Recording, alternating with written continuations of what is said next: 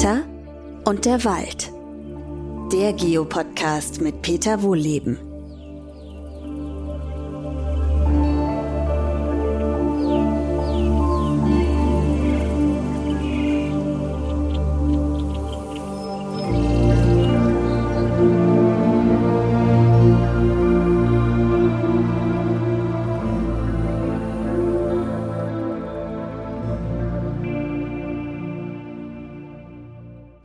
Herzlich willkommen. Schön, dass ihr wieder dabei seid bei einer neuen Podcast-Folge.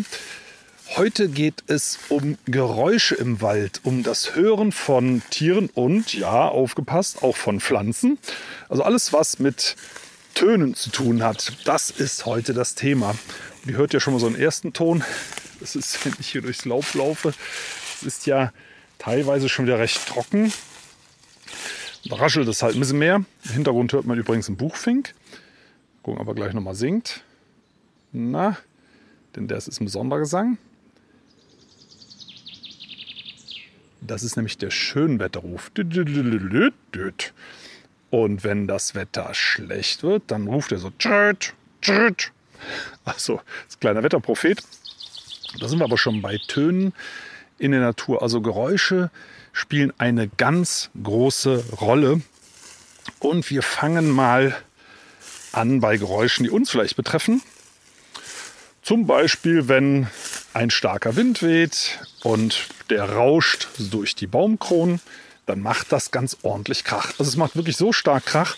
Ich habe auch so eine Smartwatch, die ziehe ich ab und zu mal an, wenn ich Fahrrad fahre oder so, ein bisschen Sport mache. Und wenn es windig ist, dann kommt da seit dem neuesten Update so eine Meldung, äh, Achtung, laute Umgebung, Geräuschpegel über, weiß ich nicht, 80 Dezibel oder so, das ist schon ziemlich laut.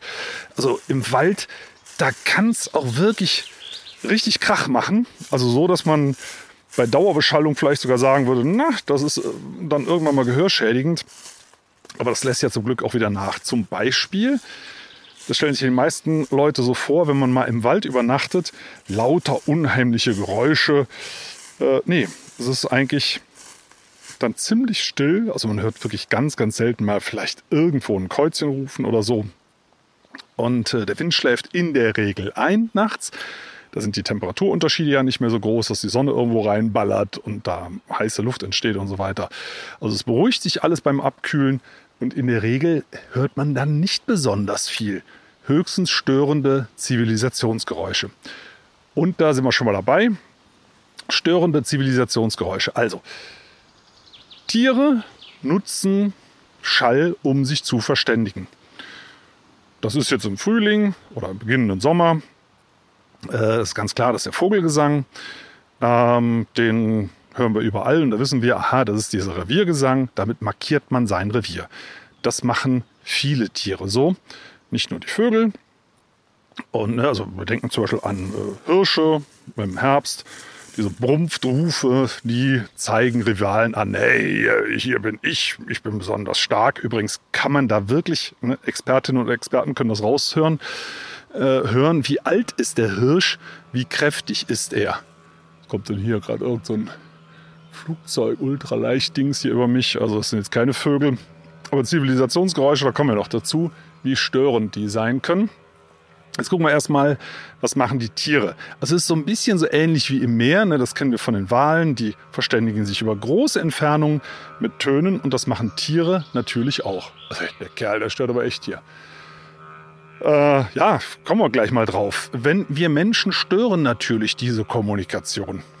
Ja, also hier dieser kleine Dröhner, der geht ja noch, aber wenn das Flugzeuge sind, größere Flugzeuge, Straßenverkehr, Lärm, dann haben wir eine Lärmbelästigung für uns und wir wissen, dass beim Menschen dann äh, ne, Stress, Blutdruck, bla bla bla, das, wird, das ist also alles eher ungünstig, lebensverkürzend. Selbst wenn das Gehirn das so ein bisschen wegrechnet, so eine laute Umgebung ist einfach stressig für den Körper und das ist es für Tiere auch. Bleiben wir aber bei den Vögeln, die da mit ihrem Reviergesang da losträllern. Das weiß man, dass die in Städten lauter singen müssen. Und das strengt an. Also das ist bestimmt auch nicht lebensverlängernd. Die müssen ja gegen diesen Lärm anschreien. Also das, das ist schon mal eins. Und wir gehen mal direkt äh, in, in das Reich der Pflanzen. Äh, Pflanzen können auch hören. Wir werden uns nachher noch mit äh, Details beschäftigen.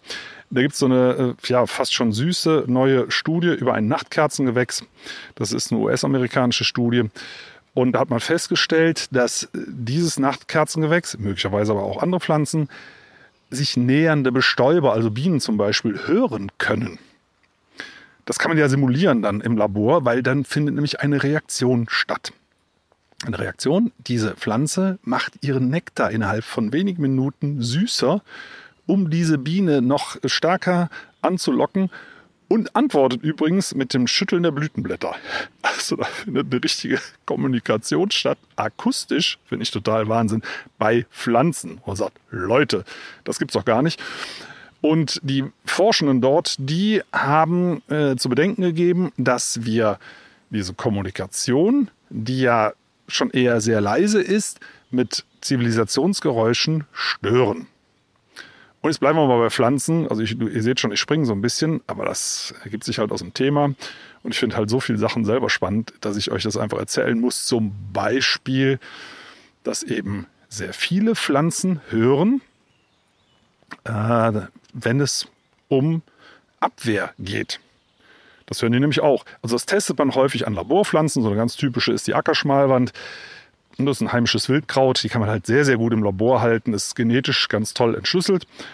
Und diese Ackerschmalwand hört es, wenn an den Nachbarpflanzen Raupen rumkauen. Das ist also sehr, sehr leise. Ihr könnt ja mal draußen probieren im Garten, wenn ihr irgendwo mal so Raupenbefall habt. Das taucht ja jetzt bald wieder auf, dass die ersten Schmetterlingsraupen fressen. Vielleicht tun sie es auch schon.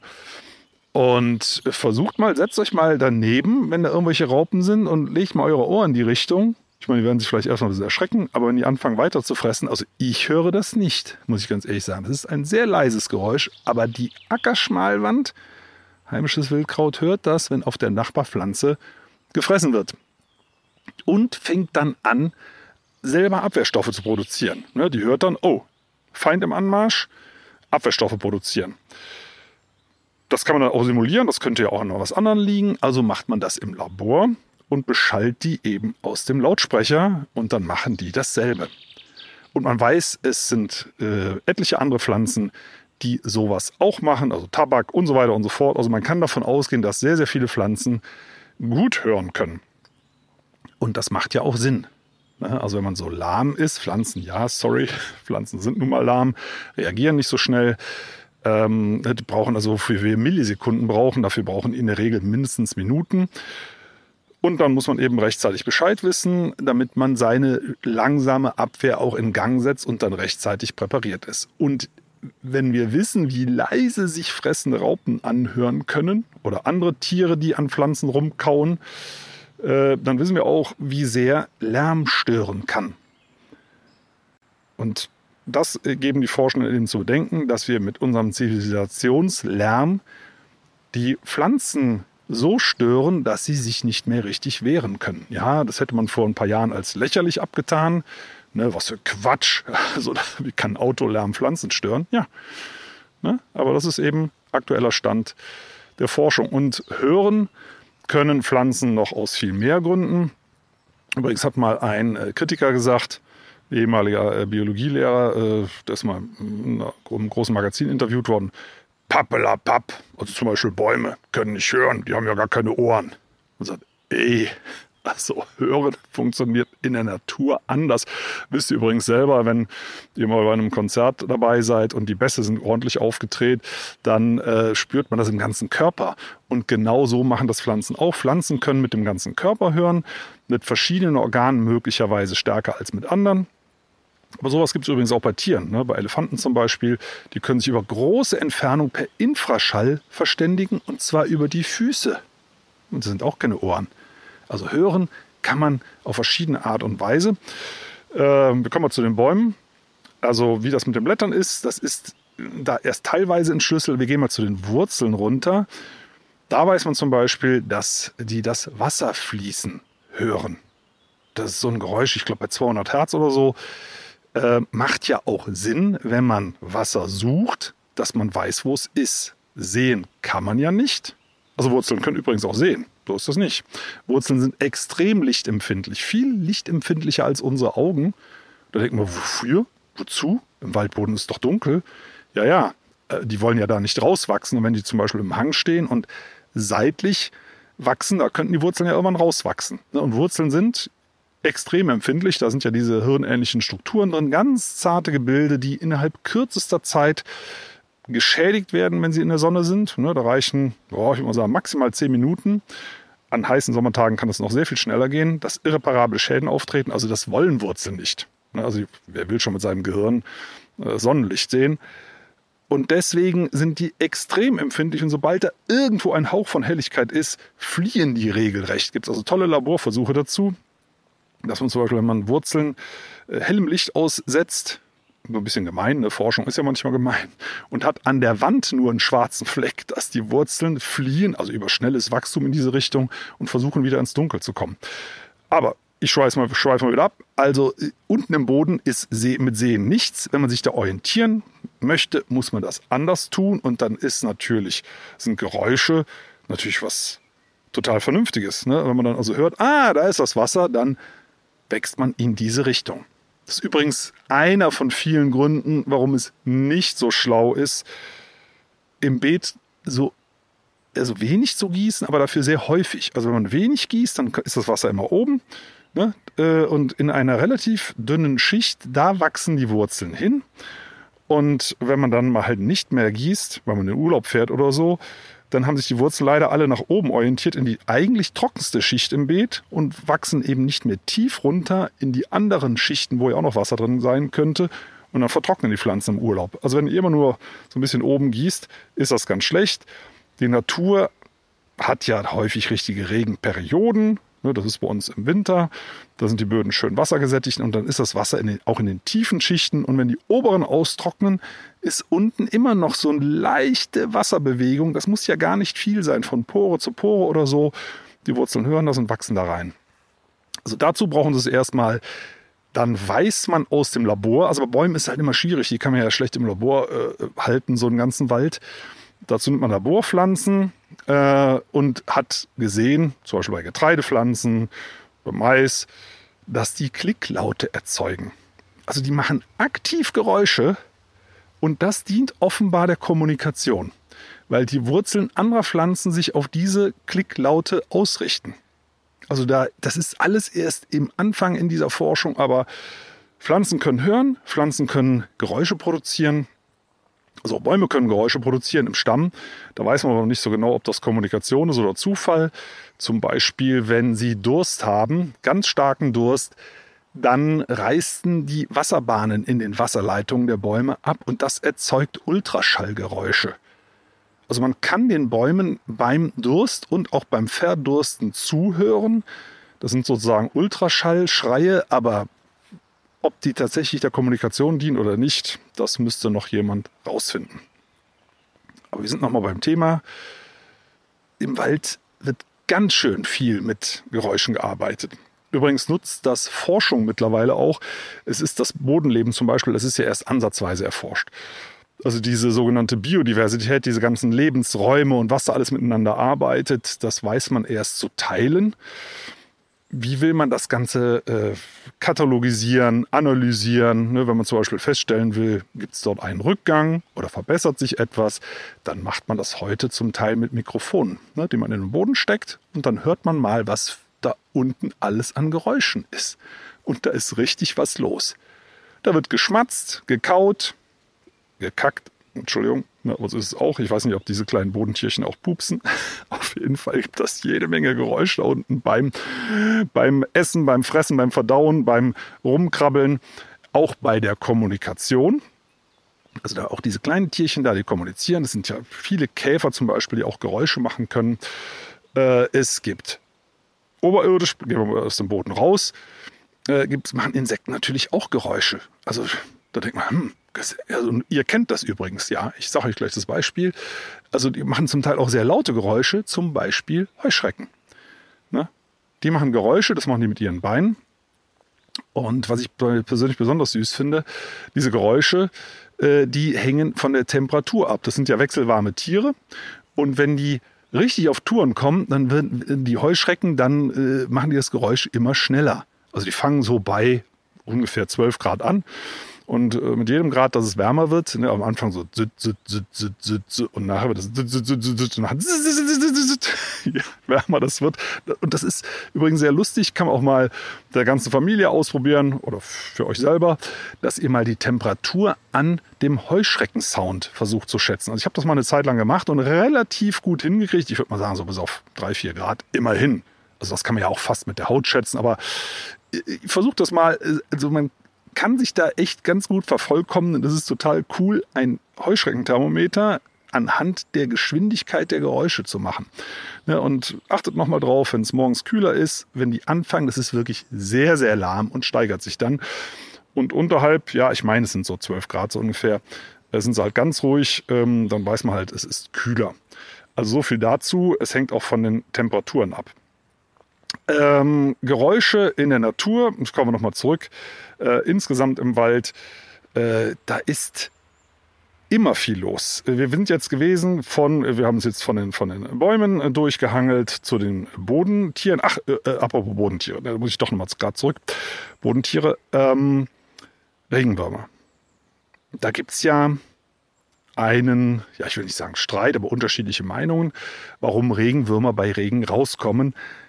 Was man weiß, es hat mit Geräuschen zu tun. Immer. Das steht fest. Die Frage ist nur, was, wie interpretieren Regenwürmer dieses Geräusch? Es gibt eine Fraktion, der gehöre ich nicht an, die sagt, Regenwürmer hören, wir sind wieder bei Ton, die Grabegeräusche von Maulwürfen. Maulwürfe sind erbitterte Feinde der Regenwürmer, weil Maulwürfe Regenwürmer halt gern fressen. Und das mögen die Regenwürmer logischerweise nicht und versuchen dann zu fliehen. Wenn die hören, da buddelt jemand. Wobei Maulwürfe echt irre, die können Dutzende Meter am Tag buddeln, also wirklich Riesengänge, Jagdgänge, in denen die Regenwürmer jagen, unterirdisch. Also die sind schon sehr, sehr schnell und Regenwürmer sind manchmal nicht ganz so flott. Also äh, erbitterte Feinde. Und wenn es so trommelt auf dem Boden, wenn die Regentropfen so drauf platschen bei Regen, dann, so diese Fraktion, haben sie Angst vor einem grabenden Maulwurf und kommen nach oben raus. Ne? Also Maulwürfe laufen zwar auch manchmal oberirdisch rum, aber doch eher selten, weil sie dann halt von Füchsen, von Krähen, von allen möglichen Tieren gefressen werden. Also die bleiben eigentlich lieber unten drin. Finde ich aber trotzdem als Erklärung ein bisschen merkwürdig, weil oben drüber sind ja Vögel, Füchse und so weiter, auch ganz viele Tiere, die Regenwürmer sehr, sehr gerne fressen und dann ein schönes Fest feiern. Etliche Regenwurmarten äh, ertrinken, wenn ihre Röhren bei Regen volllaufen. Regenwürmer leben ja in so langen Gängen, so tief unten im Boden drin, schön mit Schleim ausgekleidet, alles prima. Und wenn es regnet, dann können die halt volllaufen. Und manche Regenwurmarten halten das aus, äh, etliche ersticken. Das seht ihr zum Beispiel in Pfützen, wo ein Regenwurm reingefallen ist. Ich laufe mal wieder hier ein paar Meter. Machen noch ein paar Geräusche. Also in Pfützen, wo die Regenwürmer reingefallen sind, da seht ihr das, dass äh, die da sehr wohl ertrinken. Und wenn Regen drauf trommelt, also wenn ich irgendwo im Keller sitzen würde und der Keller läuft voll Wasser, dann würde ich da nach oben raus. Und genau das machen die Regenwürmer auch. Und äh, kommen dann nach oben. Und ihr könnt das sogar simulieren. Also wenn ihr mal mit Stöckchen auf dem Boden trommelt, ne, in irgendeinem Beet oder auf dem Rasen oder wo auch immer, und äh, macht das mal für fünf bis zehn Minuten, dann kommen die Regenwürmer raus. Weil die das mit Regen verwechseln, dieses Geräusch. Dasselbe Phänomen habt ihr übrigens auch manchmal im Garten äh, wenn ihr längere Zeit an einer Stelle rummacht oder trampelt. Äh, das sind auch diese Erschütterungen, die für manche Regenwürmer sich anscheinend wie Regen anhören.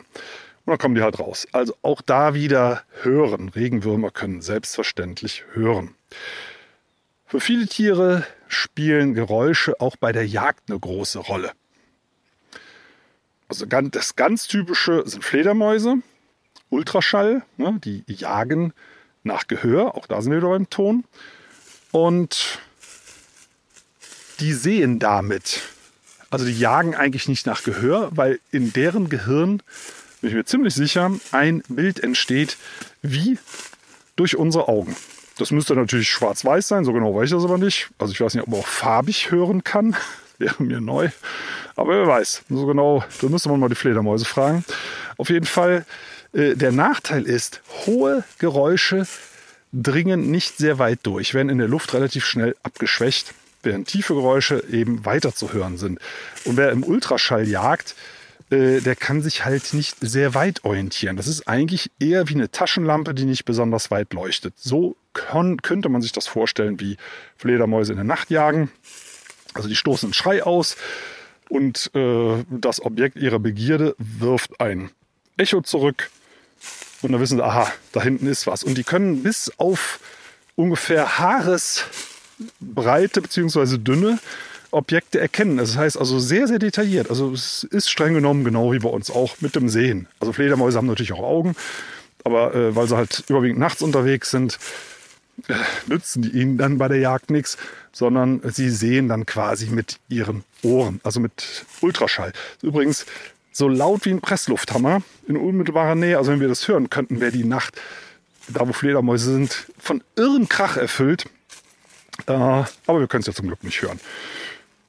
Es können aber zum Beispiel Motten hören, die Fledermäuse jagen. Also die Fledermäuse, ja, die jagen halt diese Nachtschmetterlinge, sogenannte Motten. Und äh, manche von denen hören diesen Ultraschall, nicht alle, aber manche, und die lassen sich dann wie ein Stein fallen. Also hören sofort auf zu fliegen und klatschen quasi zu Boden. Äh, und etliche davon entgehen damit den Fledermäusen die viele Fledermäuse nicht im Gras jagen. Also keine Tiere, die auf dem Boden sitzen. Manche schon, aber viele eben nicht.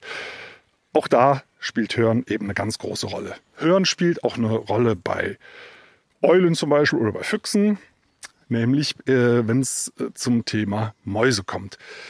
Die jagen Mäuse und ich weiß nicht, ob ihr das mal gehört habt. Also Mäuse rufen echt laut und schrill. So ein ganz, ganz hohes, also hart an der Ultraschallgrenze, also so, dass man es gerade noch hören kann. Ähm, ganz helle, laute, so, so leicht, ich würde mal sagen, leicht kreischend, also es hört sich ein bisschen übertrieben an, also so laut ist es dann auch wieder nicht, aber, aber äh, ganz, ganz hohe Töne. Und die hören zum Beispiel die Füchse. Also Füchse hören das zum Beispiel auch unterm Schnee. Bei einer hohen Schneedecke ist der große Vorteil von Füchsen, die können da durchstoßen, wirklich, die springen hoch und also senkrecht mit der Schnauze nach vorne, nach unten durch den Schnee und können zielsicher die Maus greifen, die da läuft. Also die hören die. Und das hören zum Beispiel auch Eulen, die nachts jagen. Äh, Eulen, die können sich nicht so gut anschleichen. Bei den allermeisten Vögeln macht das Fliegen Geräusche und bei den Eulen nicht. Das ist übrigens auch ganz typisch, wenn ihr Federn findet von Eulen. Die sind auf geräuschlosen Flug angepasst. Und zwar haben die am, sind dann so am Rand so, so ganz leicht ausgefranst, flaumig ausgefranst und das ermöglicht einen fast lautlosen Flug. Also ich finde das immer wieder gespenstisch, wenn man nachts Eulen fliegen sieht und hört die überhaupt nicht. Also große Vögel, die rauschen. Also ganz besonders laut rauschen übrigens Kraniche.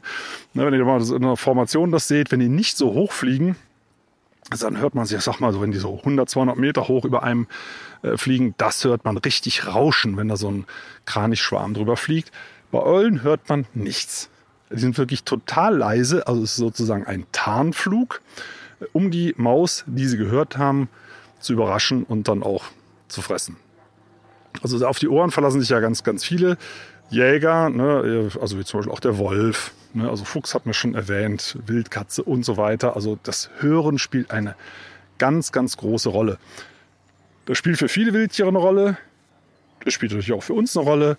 Unsere Ohren sind übrigens gar nicht so schlecht, wie man meint. Und auch unsere Ohren können sich auf eine Geräuschquelle ausrichten. Das habe ich auch lange nicht gewusst. Also damit meine ich jetzt nicht Leute, die mit den Ohren wackeln können. Kann die übrigens auch ein bisschen, aber ich kann sie nicht nach vorne stellen. Das wäre sensationell. Also wenn das von euch jemand kann, bitte Bescheid sagen, würde ich gerne mal sehen. Äh, nee, also aber so ein bisschen mit den Ohren wackeln, das kann ich. Ne? Ich weiß gar nicht, wie viel Prozent der Menschen das können, aber das nützt einem beim Hören nichts. Aber was man herausgefunden hat, dass das Trommelfell sich minimal ausrichten kann in Bezug auf Geräuschquellen. Also so einen ganz kleinen Rest von Ohren ausrichten ist uns auch noch geblieben. Das haben Tiere natürlich ganz anders drauf ne, mit diesen langen Ohrmuscheln und genau in die in Richtung der Geräuschquelle. Das ist was, wie Tiere hören können, so ansatzweise wenigstens. Das kann man mal ausprobieren, wenn ihr zum Beispiel mal eure Hände hinter die Ohren legt, ne, so ein bisschen nach vorne gerichtet, also so Ohrmuscheln simuliert. Das ist wirklich erheblich lauter, was man dann hört und viel zielgerichteter. Aber wir kommen nochmal zu unserem Ausgangsthema zurück ganz am Anfang, wenn der Wind so durch die Baumkronen rauscht, dann ist es ja laut im Wald. Und dann haben wir letztendlich denselben Effekt wie bei Zivilisationsgeräuschen. Dann können Tiere und Pflanzen nicht richtig hören, weil dann einfach Krach ist. Das ist dann so, das ist dann einfach Pech. Das kommt übrigens gar nicht so oft vor, dass es im Wald wirklich laut ist. Also richtig Sturmwetterlage oder auch im Sommer manchmal stürmischer Wind. Also die Herbststürme im Winter, gut, dann sind zumindest die meisten Pflanzen ja eh inaktiv. Aber im Sommer, das hat man schon mal, aber, aber doch eher selten. Und wenn das der Fall ist, dann machen viele Tiere Pause. Ne? Also wenn ich jetzt hier so durchs Laub laufe, das raschelt schön. Und dann kann man mich sehr gut orten.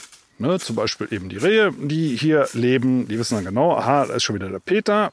Keine Ahnung, ob die mich kennen. Äh, ja, also das ist übrigens auch gar nicht so ausgeschlossen. Ne? Also Tiere können sich sehr viel mehr merken, als man meint. Selbst Bienen zum Beispiel können sich Gesichter merken, aber ich schweife schon wieder ab.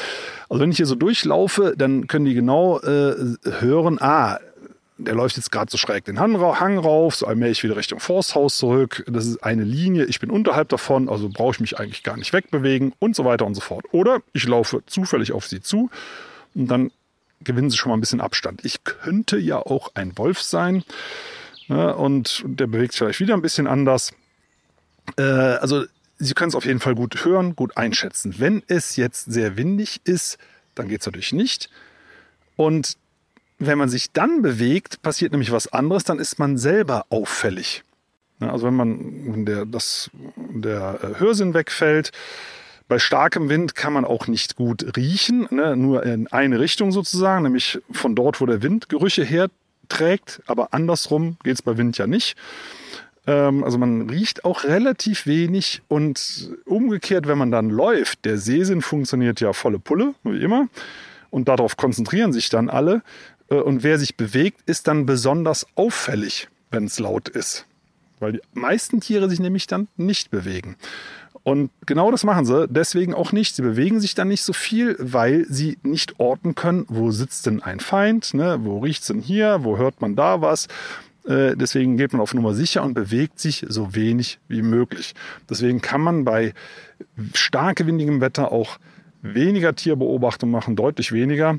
Davon abgesehen sollte man es ja eh nicht tun, weil da fallen ja auch immer mal ein paar Äste runter, wenn man da an so einem Baum sitzt und ähm, Dinge beobachtet.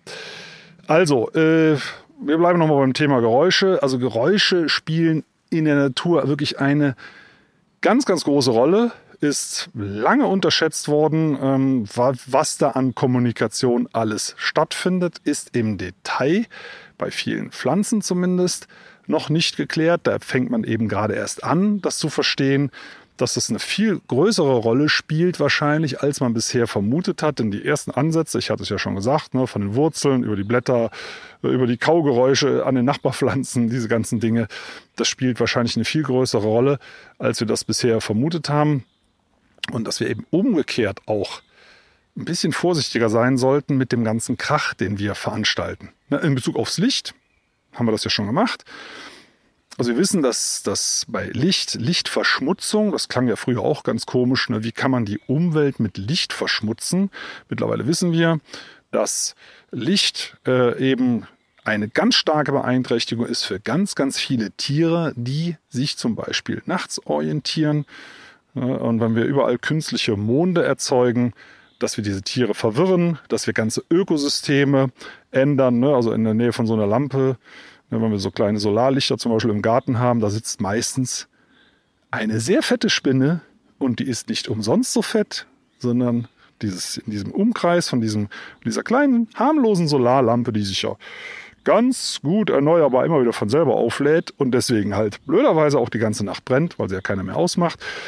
In diesem Ökosystem, da laufen dann halt die Tiere rein zu dem vermeintlichen Mond als Orientierungshilfe und da sitzt eben die Spinne und verspeist die und deswegen ist im Umfeld von diesen kleinen Solarlampen ändern sich auf mehreren Quadratmetern die kleinen Ökosysteme und das ist nicht unbedingt eine Kleinigkeit, weil die Insekten ja quasi das Plankton der Natur darstellen, Boden- oder Luftplankton, von dem sich wieder viele größere Tiere ernähren und wenn wir da eben eine Verschiebung herbeiführen durch künstliche Lichtquellen, äh, dann kann das ungünstige Auswirkungen haben. Und ähm, deswegen, da nimmt man ja mittlerweile Rücksicht drauf, dass man sagt, Lampen sollen, wenn es geht, nur nach unten abstrahlen. Immerhin nur auf dem Boden. Die sollen ähm, nicht generell, äh, dass zumindest Fliegende, also Motten zum Beispiel, davon nicht so stark beeinträchtigt werden. Ähm, nach unten strahlen, auch abschalten, also nicht die ganze Nacht durchbrennen und grundsätzlich Beleuchtung, die nicht notwendig ist, abschalten. Das hat eben nicht nur Energiespargründe, sondern tatsächlich auch Lichtverschmutzungsgründe. Und so ähnlich ist es beim Schall, nur da waren wir bisher noch nicht so weit. Also, dass man mit Schall äh, Umwelt auch verschmutzen kann. Und sagen wir mal ehrlich, ähm, auch im Wald selber, es ist doch schön, wenn man nicht überall Zivilisationsgeräusche hört. Und deswegen äh, wäre es eben schön, wenn man auch vielleicht mal, ich weiß, das hört sich jetzt ein bisschen verrückt an, aber vielleicht auch mal Schallschutzgebiete einrichtet. Also für Licht gibt es das ja. Das, also das sind keine, ja, ich weiß gar nicht, ob das richtige Schutzgebiete sind, aber es wird zumindest diese Dark Sky Gebiete, die werden jetzt regelrecht ausgewiesen, auch als Tourismusmagneten und so weiter. Und wie wäre es denn mal mit Schallschutzgebieten? Wo man einfach schaut, dass zum Beispiel ja, vielleicht geht das über ein Tempolimit im Umfeld, dass Straßen nicht so laut sind, äh, dass man bestimmte Geräuschquellen, soweit es denn geht, äh, von diesen Gebieten fernhält. Ähm, das ist für Tiere, Pflanzen deutlich erholsamer und für uns Menschen auch. In diesem Sinne wünsche ich euch, dass ihr ein hoffentlich etwas zivilisationsschallisoliertes Fleckchen in eurer Nähe habt. Wenn nicht, dann schaut doch mal, dass er irgendwo mal dahin kommt. Ich stehe hier in so einem, also wie gesagt, diese Ultraleichtflieger, die kann ich hier auch nicht verhindern, aber ansonsten ist es hier sehr ruhig. Und versucht man in die Königsklasse zu kommen und Raupen fressen zu hören. Ich werde es diesen Sommer auf jeden Fall äh, ausprobieren, weil ich einfach schauen möchte, ist das wirklich so leise oder kann man das hören?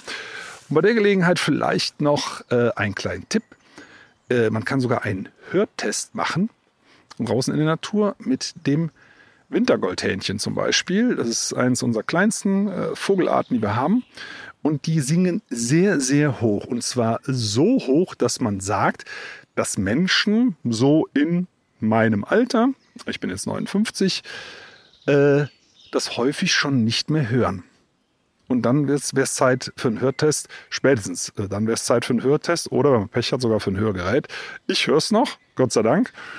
Ähm, aber das ist tatsächlich ein Test. So ein ganz, ganz hohes, wie, wie, wie, wie, wie, also ist eben Ultraschall ist es ja dann, wenn, wenn es so hoch ist, dass man es nicht mehr hören kann. Also für manche Leute ist es dann schon im Ultraschallbereich und für manche nicht. Und das ist oft eine Altersfrage. Also, wenn ihr das mal raushören möchtet, Wintergoldhähnchen kann ich nur empfehlen. Äh, woher weiß man, dass es eins ist? Das könnt ihr über die Vogel-Apps, zum Beispiel BirdNet und was es da alles so gibt, ähm, rausfinden. Und dann testet mal schön. In diesem Sinne, viel Spaß draußen und bis zum nächsten Mal.